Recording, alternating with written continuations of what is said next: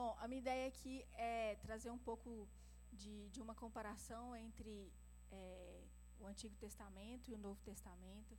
Um, acredito que, na verdade, é, grande coisa que não vai ser muito novidade para a maioria, mas é tão importante a gente procurar Jesus em toda a história, né? em toda a Bíblia, porque ele está em toda a Bíblia. Jesus sempre esteve, né? Jesus, ele não apareceu quando ele nasceu, assim, na verdade, Jesus sempre existiu. Quando a gente vai ali em Gênesis, é, no início, né, é, o Senhor fala que façamos ao homem a nossa imagem e semelhança. É, só Deus, teoricamente, estava ali na criação. Quando o verbo diz, né, façamos, ele não estava sozinho, né, tinha mais alguém ali com ele. Então, é, era Deus, era Jesus e era o Espírito Santo estavam ali na criação é, do homem, na criação do mundo. Então, Jesus sempre esteve, né? Assim como Deus sempre foi. E, e eu quero abordar um texto que está em Gênesis 22, que conta a história de Abraão, uma parte da história de Abraão. E aí eu queria perguntar a vocês, quando a gente fala de Abraão, do pai da fé, qual que é a principal história que vem à sua cabeça? Escuta aí. Que, que, que te lembra, Abraão? Acho que várias coisas, né? Mas a principal é a história de, de Isaac, né? A entrega do filho, que na verdade né, não, não aconteceu, todo mundo. Não estou dando spoiler, já está escrito lá, todo mundo sabe. É, mas então, essa é uma história que, que já dizia sobre quem Jesus seria lá na frente. Né? Por isso que eu quero dizer, toda a Bíblia ela está interligada. Dando um eco aqui atrás de mim? Vocês estão ouvindo também? Israel tenta resolver para a gente, amigo. É, mas, ou seja, a, a Bíblia ela é totalmente conectada, né? O Senhor, Deus, ele vem trilhando e construindo uma história desde o jardim do, do Éden, né? Desde a criação do homem. Não há novidades para Deus, assim. Ele tem uma história para cada um de nós também, individualmente. Mas há uma, um chamado coletivo de Deus, desde a fundação do mundo. Então vamos ler o texto que está em Gênesis 22. É, quantos mais você conseguir colocar lá junto, melhor, porque eu vou ler o capítulo inteiro, mas calma, é pequeno. é, sucedeu depois dessas coisas que Deus provou Abraão, dizendo-lhe: Abraão, chamando, né? Abraão, e este respondeu: Eis-me aqui. Prosseguiu Deus: Toma agora o teu filho, o teu único filho Isaque, a quem amas, vai à terra de Moriá e oferece-o ali em holocausto sobre um dos montes que te hei de mostrar. Só comentar o primeiro versículo, eu estava lendo e deu aquela sensação assim: Deus está no céu, está tudo tranquilo. E ele pega e fala assim: Abraão, você imagina? Não sei se alguém aqui já ouviu o seu nome, é Deus chamando seu nome assim audivelmente, né, digamos, não, não na nossa mente, porque tem muita gente que já teve essa experiência, né? Mas Abraão está ali, tranquilo, vendo a vida. Um dia Deus ah, não, tá tudo muito tranquilo aqui. Vamos dar uma agitada nessa história. Brincadeira, né? Deus não, não faria isso, mas. ele vira Abraão e Abraão, eis-me aqui. De prontidão, né? Tanto que Abraão ele é conhecido como o pai da fé. É, Abraão ele foi chamado, né? A Bíblia fala: sai da tua casa, sai da tua parentela, e eu te darei é, uma nação como as estrelas do céu, como uma multidão. Só que ele tinha dois problemas, né? dois pequenos problemas. Primeiro que Abraão já era muito velho. Sara, sua esposa, também. Sim, para mais de 90 anos. Aí, porque Deus gosta de uma historinha difícil, entendeu? Por isso que você está aqui hoje, por isso que eu estou aqui hoje. Ele gosta de um desafio, né? E outra coisa é que Sara era estéreo. E aí eu já ia, já ia adiantar um pouco da palavra, mas vamos continuar lendo o texto. Levantou-se, pois, Abraão de manhã cedo, ou seja, ele não pestanejou. No outro dia, já cedo, ele já estava na missão. Abordou, que eu não sei o que é isso, seu jumento, deve ser laçou, né, sei lá. E tomou consigo dois de seus moços e Isaac, seu filho. E tendo cortado lenha para o holocausto, partiu para ir ao lugar que Deus lhe dissera. E aí, parentes, muito provavelmente quem estava carregando essa lenha aqui era Isaac, porque Abraão já era velho, né? Aí você imagina, né? É, ao terceiro dia levantou Abraão os olhos e viu o lugar de longe. Ou seja, é, foi um caminho, né? Uma, um, um trajeto. E disse Abraão aos seus moços: Ficai-vos aqui com o jumento, e eu e o mancebo, seu filho, né, iremos até lá. Depois de adorarmos, voltaremos a vós. Nessa hora, Abraão já estava um pouco. Abraão não, Isaac, né? Já estava um pouco tenso, né? a gente vai sacrificar, a gente não trouxe um cordeiro, a lenha está aqui, né? Meu pai está com um cutelo, que é, que é a, a espada, a arma, né? Para matar, para fazer o sacrifício. Quem será o sacrifício? Próximo. Tomou, pois, Abraão a lenha do holocausto e o pôs sobre Isaac, seu filho. Tomou também na mão fogo e o cutelo e foram caminhando juntos. Momento de tensão essa hora, né? Então disse Isaac a Abraão, seu pai: Meu pai, respondeu Abraão, eis-me aqui, meu filho. A mesma resposta que ele deu para Deus. Perguntou-lhe perguntou Isaac: Eis o fogo e a lenha, mas onde está o cordeiro para o holocausto? Momento de mais tensão ainda. Imagina aquelas músicas de, de filmes de terror. Respondeu Abraão: Deus proverá para si o cordeiro para o holocausto, meu filho. E os dois iam caminhando juntos. E aí eu já quero chamar a atenção aqui. Ele diz que Deus proverá para si o cordeiro. Quem estava precisando de um cordeiro aqui, gente? Abraão, porque não queria sacrificar o filho Isaac, porque já estava no desespero de que, gente, se não é ele, né, meu pai, não tem outro, sou eu. Então, mas o texto diz que Deus proverá para si. Aqui, a gente já pode fazer uma congruência com Jesus. Essa história já estava adiantando, né, digamos assim, sobre aquele, o verdadeiro é, e perfeito cordeiro que viria, que é Jesus. Havendo ele chegado ao lugar é, que Deus lhe dissera, edificou Abraão ali o altar e pôs a lenha em ordem. Amarrou Isaac, seu filho, e o deitou sobre o altar em cima da lenha. Estendendo a mão, pegou no cutelo para imolar o seu filho. Agora, aqui já não tinha dúvida já, né? Mas o anjo do Senhor, ou seja, de 45 do segundo tempo, né? É, lhe bradou desde o céu e disse: Abraão, Abraão. Ele respondeu: Eis-me aqui. A mesma resposta, gente. Abraão estava ali, ó, mantendo o, o discurso. Então disse o anjo: não, não estendas a mão sobre o mancebo e não lhe faças nada, porquanto agora sei que temes a Deus, visto que não me negaste teu filho, o teu único filho. Quem também que teve um, um único filho, né? Jesus era o primogênito, aliás, ele era o unigênito, ele se tornou o primogênito, né? Nisso levantou Abraão os olhos e olhou. Eis, a, eis atrás de si um carneiro embaraçado pelos chifres no mato. E foi Abraão, tomou o carneiro e ofereceu o holocausto em lugar de seu filho. Pelo que chamou Abraão aquele lugar Jeová Jirei, de onde se diz até o dia de hoje: No monte do Senhor se proverá. Jesus foi também né, sacrificado num monte, sacrificado né, no sentido de crucificado. Então o anjo do Senhor bradou a Abraão pela segunda vez desde o céu e disse: por mim mesmo jurei, diz o Senhor, porquanto fizeste isto e não me negaste teu filho, teu único filho, que deveras te abençoarei e grandemente multiplicarei a tua descendência, como as estrelas do céu e como a areia que está na praia do mar. E a tua descendência possuirá a porta dos seus inimigos. E em tua descendência serão benditas todas as nações da terra, porquanto obedeceste a minha voz.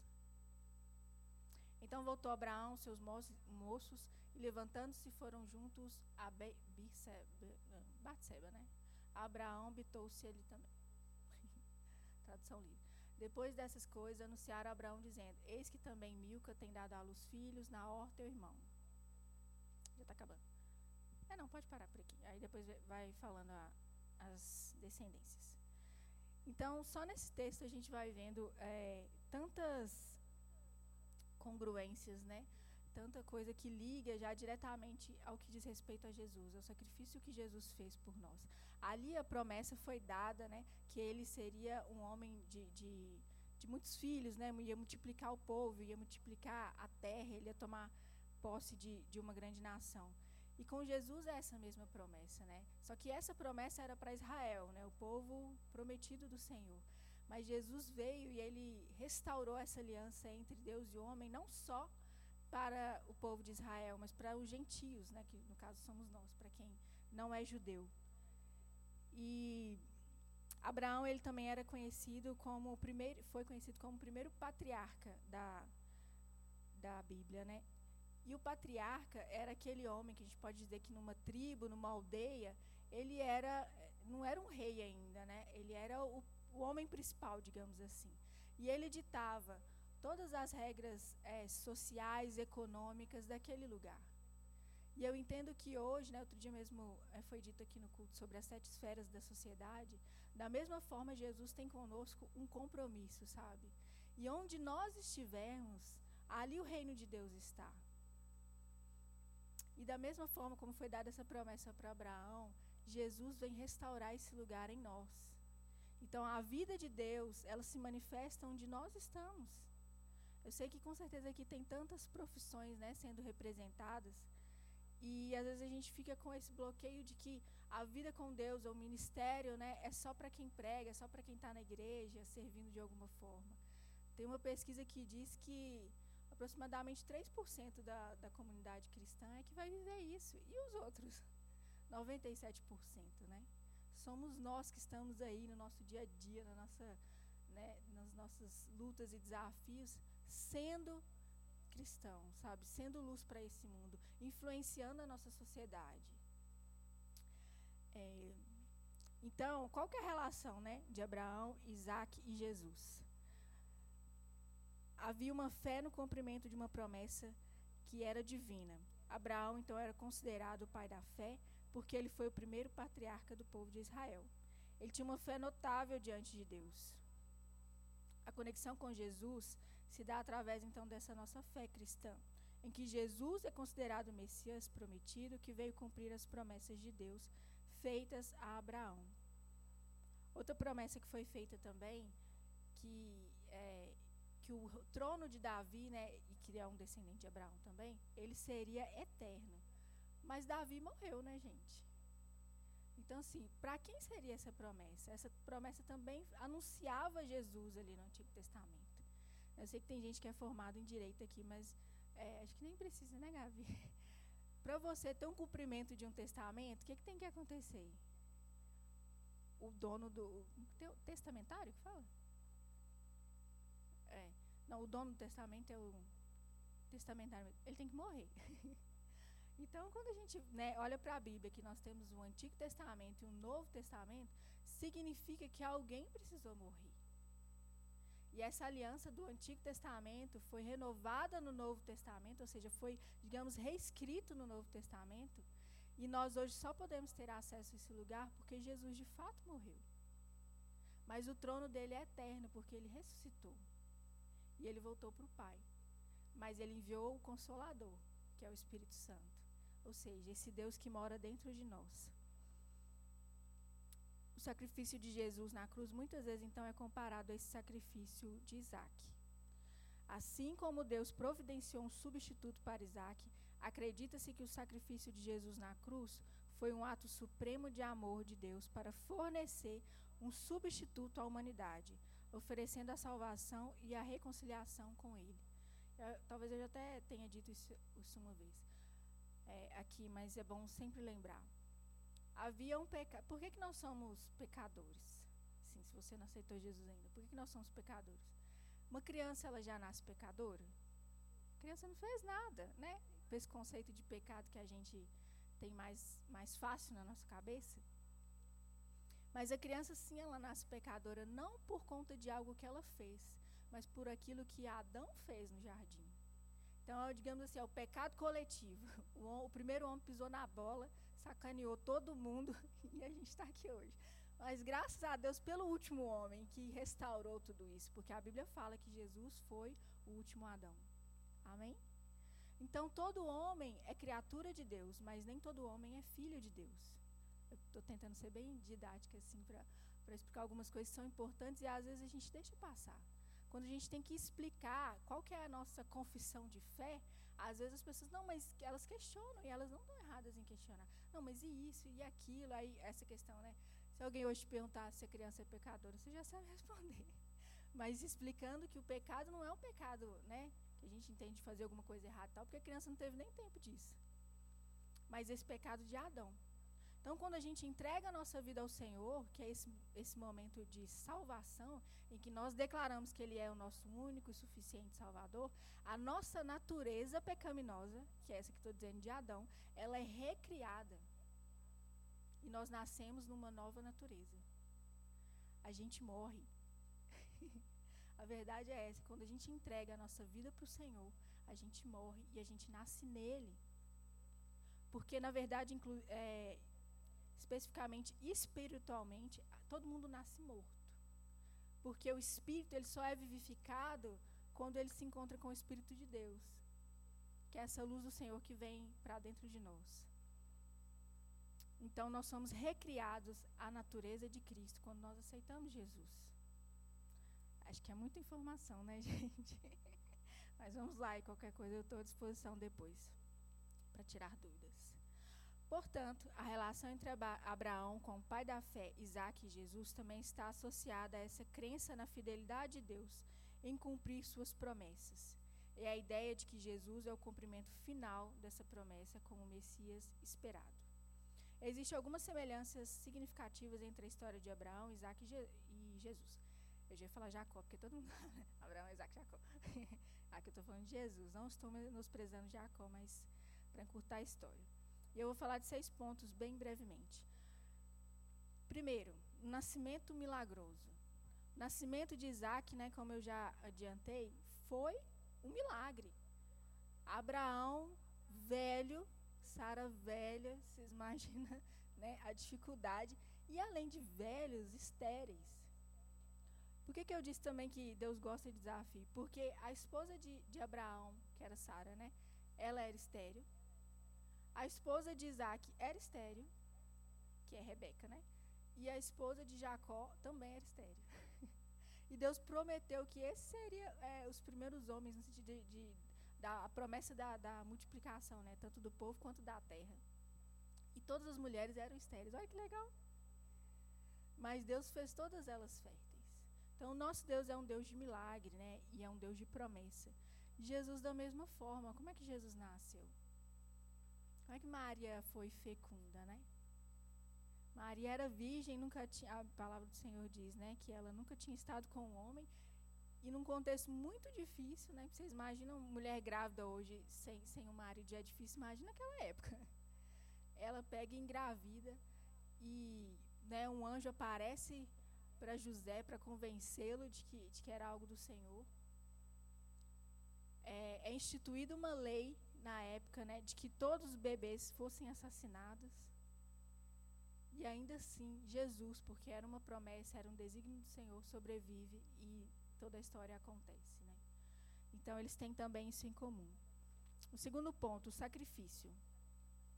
Tanto Abraão quanto Jesus estão envolvidos em uma história de sacrifício. Abraão foi instruído por Deus a sacrificar, a sacrificar seu filho Isaque como teste da sua fé enquanto Jesus se sacrificou voluntariamente na cruz como um ato de amor e redenção para a humanidade. Vocês conseguiram botar a imagem aqui? Não sei se colocaram algum momento, mas ela é bem ilustrativa, né? É, essa questão do, do, sacrifício do cordeiro, não sei quem está muito familiarizado com isso. Eu também não, só não sei pela igreja, né? Coisa que a gente aprende na igreja. Mas, antigamente, né, lá no, na, na Bíblia, antes de Jesus e tudo mais, para o homem ser perdoado, ele oferecia um cordeiro ali no templo, né? Aquele sacrifício. Todo mundo com certeza já viu alguma imagenzinha, algum filme, alguma coisa, do sacrifício do, de, um, de um cordeiro, de um carneiro, para perdão dos pecados. Aquilo ali era feito pelo menos anualmente. Mas assim, não faz muito sentido, né? O homem peca, o cordeiro que sofre. Mas havia um, um, uma, não uma doutrina, não, um, um protocolo, digamos assim, para que esse cordeiro fosse sacrificado. Antes, o homem, aquele que estava oferecendo o sacrifício, ele colocava a mão sobre a cabeça daquele cordeiro, como se ele estivesse é, transferindo os pecados que ele cometeu para aquele cordeiro. E aí aquele cordeiro era, seria sacrificado. Mas não poderia ser também qualquer cordeiro. O cordeiro tinha que ser perfeito. Né? Pelo menos dois, três sacerdotes iam ali para verificar o cordeiro inteiro. Ele não podia ter uma unha quebrada, ele não podia ter uma, um carrapato, uma verruga, alguma coisa assim. Ele tinha que ser perfeito. E aí ele sacrificado e os pecados daquele homem eram perdoados. Eu não sei, mas vocês conhecem algum cordeiro que era perfeito e foi sacrificado no nosso lugar? Entende quando eu digo que por nós estarmos nele é que nós somos perdoados? Aí, de novo, vou acionar a Gabi, que nossa advogada. Tem outro advogado aqui, gente? Tem? Ah, você levantar a mão. Levantar a mão, temos outro advogado ali. Se, vamos supor, eu sou uma pessoa que cometo crimes. Eu pego e mando meu irmão para cadeia, funciona? Foi eu que cometi todos os crimes. Eu posso mandar meu irmão para cadeia e falar: "Não, aqui, ó. Eu sei que cometi muitos crimes e tal, mas meu irmão ele também cometeu algumas coisinhas, mas ele vai responder no meu lugar. Não pode, não é? Inclusive, tem toda uma investigação que você tem que provar que foi aquela pessoa que cometeu aqueles crimes. Mas por que, que Jesus então foi no nosso lugar? E por que, que esse sacrifício foi aceito?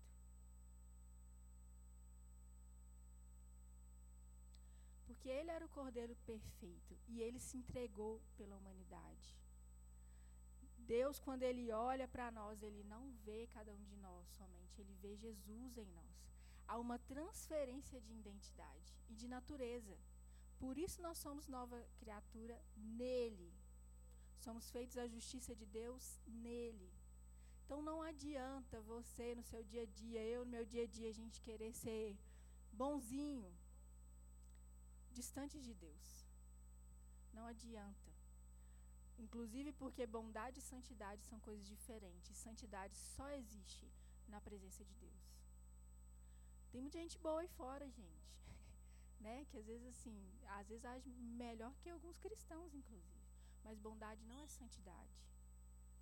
E Deus nos chamou para um relacionamento de santidade e de integridade com Ele. É, obediência. Terceiro ponto aqui. Tanto Abraão quanto Jesus demonstraram completa obediência a Deus. Abraão estava disposto a obedecer a Deus, mesmo que isso sacrificasse, que fosse sacrific, uh, significasse o sacrifício do seu próprio filho. Da mesma forma, Jesus seguiu a vontade de Deus, aceitando o seu destino de ser sacrificado e morrer pelos pecados da humanidade. Tanto para Abraão quanto para Jesus foram, foi um desafio muito gigante. Né? Obviamente, não estou comparando é, uma coisa com a outra. Mas para Jesus, apesar de que ele era o filho de Deus, ele também era homem, gente. A Bíblia fala que Jesus chorou sangue. Chorou sangue, olha. Ele suou sangue ali no Getsemane ele era homem também. Foi um desafio para ele. Tanto que ele ora em Mateus 26, 39, não precisa colocar não, tá? Ele fala assim: indo um pouco mais adiante, prostrou-se com o rosto em terra e orou: Meu pai, se for possível, afasta de mim esse cálice. Contudo, não seja como eu quero, mas sim como tu queres. Jesus enfrentou um desafio gigantesco enquanto homem também, né, na sua humanidade, para que hoje nós tivéssemos acesso ao Pai. Tem um livro que eu gosto muito do Max Lucado que diz que é, é, o título dele é Ele escolheu os cravos. Super indico esse livro. Eu li esse livro chorando. Porque ele vai contando cada detalhe de como. A gente não tem ideia. A verdade é que a gente não tem ideia do que é um sacrifício, do que é um homem numa cruz. Né? Ah, eu brinquei que, que Isaac foi levando a, a madeira ali, né, ajudando seu pai para o sacrifício, Jesus também subiu carregando uma cruz, carregando uma madeira, né? Aquela época o sacrifício na cruz era para os piores bandidos, eram para as piores pessoas, era a margem da margem da sociedade. Ele morreu no pior tipo de morte, para que nós tivéssemos vida. E ainda, né, ele faz essa oração, mas essa oração que me lembra também um Pai Nosso, quando nós, né, ele nos ensina a oração e nós podemos orar. Pai nosso que estais no céu, santificado seja a, vossa, seja a sua vontade. Assim na terra, como é no céu. Assim no céu, como é na terra. E eles estão sabendo nem orar o Pai Nosso, mas crente não tem muito costume com o Pai Nosso, né? Assim como é no céu, que seja na terra. Essa é oração, quando ele diz que não seja a minha vontade, mas que seja a tua vontade, é a mesma oração do Pai Nosso, que assim como é no céu, seja na terra. Ou seja, a vontade de Deus sendo soberana sobre as nossas vidas. Vou me apressar aqui. Quatro, substituição. Em ambas as histórias é, ocorre né, uma substituição. No caso de Abraão, Deus forneceu para si um cordeiro para ser sacrificado no lugar de Isaac. Gente, eu acho assim, foi muito desafiador, porque ele chega a amarrar Isaac, né? Tipo, tá na imagem ali, ó. E aí um anjo, né, segura e aponta para onde estava o cordeiro. Eu imagino a angústia desse pai, gente. Né? Eu não sou mãe ainda não, mas que lugar é esse, né? Que desafio é esse? E Abraão, ele tem que ser realmente conhecido como pai da fé, porque ele creu até o último minuto de que Deus proveria para si esse cordeiro. Eu já ouvi alguns teólogos dizendo, né, mas não sei se é consenso nisso, de que Abraão ele tinha tanta, tanta fé que ele entendia que Deus ia ressuscitar o filho dele. Então, assim, mesmo que ele matasse Isaac, ele, Deus ia ressuscitar o filho. Só que, imagine você sendo pai e mãe, isso ia diminuir a sua dor de sacrificar seu filho? Mesmo que você crendo que ele fosse ressuscitado? Gente, isso não diminui a dor. É, no caso de Jesus, ele é considerado como um cordeiro de Deus que foi oferecido em sacrifício pelos pecados da humanidade, servindo então como substituição para a punição que toda a humanidade merecia. Descendência abençoada. Tanto Abraão quanto Jesus são associados a uma promessa de descendência abençoada. Abraão foi prometido a Deus como a sua descendência, que a sua descendência seria grande que no caso foi a nação de Israel, né?